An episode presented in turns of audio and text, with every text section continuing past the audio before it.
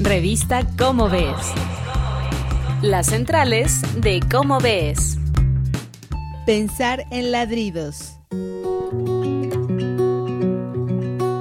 Bienvenido todo el auditorio de Radio UNAM a las centrales de la revista Cómo Ves.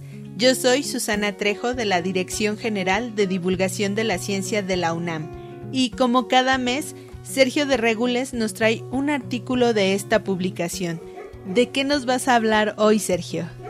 El artículo que escogí para hoy se titula Pensar en ladridos. Es de Laura Cuaya y Raúl Hernández y está en el como ves número 85 de abril de 2014.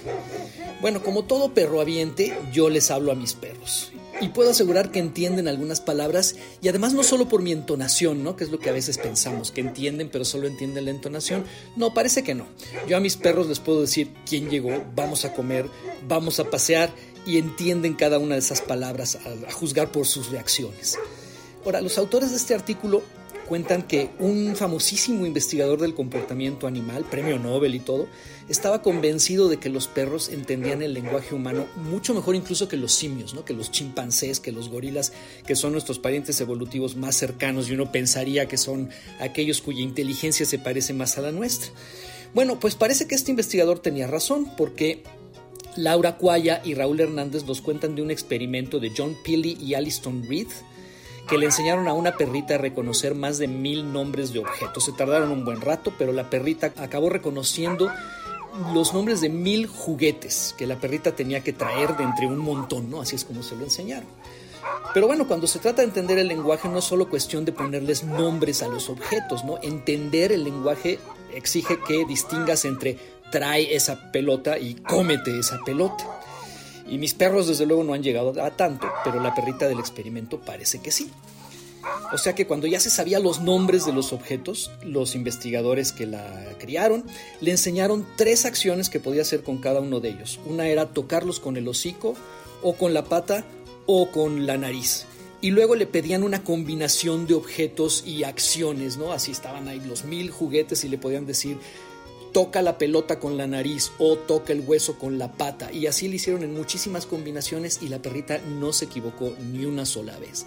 Y así con otros experimentos no le enseñaron a clasificar objetos y cosas así y la perrita se desempeñó sin ninguna dificultad.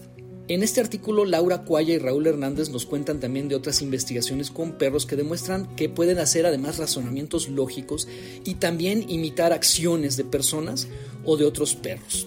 Y una cosa que a mí me parece muy interesante, ¿no? Es que uno que tiene perros, uno a veces les hace indicaciones con la mano, les señalas y les haces ademanes y espera uno con toda naturalidad que entiendan. Y sí, sí entienden, pero eso parece que tiene más chiste de lo que se ve a simple vista. Por ejemplo, si se hace el experimento con chimpancés, los chimpancés que son tan listos, sin embargo, no entienden el gesto de señalar con el dedo. En cambio, los perros sí, y además desde chiquitos. Y aquí el argumento interesante es que la inteligencia de los perros que se moldea, se ha moldeado por el contacto con los humanos durante miles y miles de generaciones, de modo que ahora ah, nos entienden mejor que otros animales por eso, por la coexistencia durante tantas generaciones.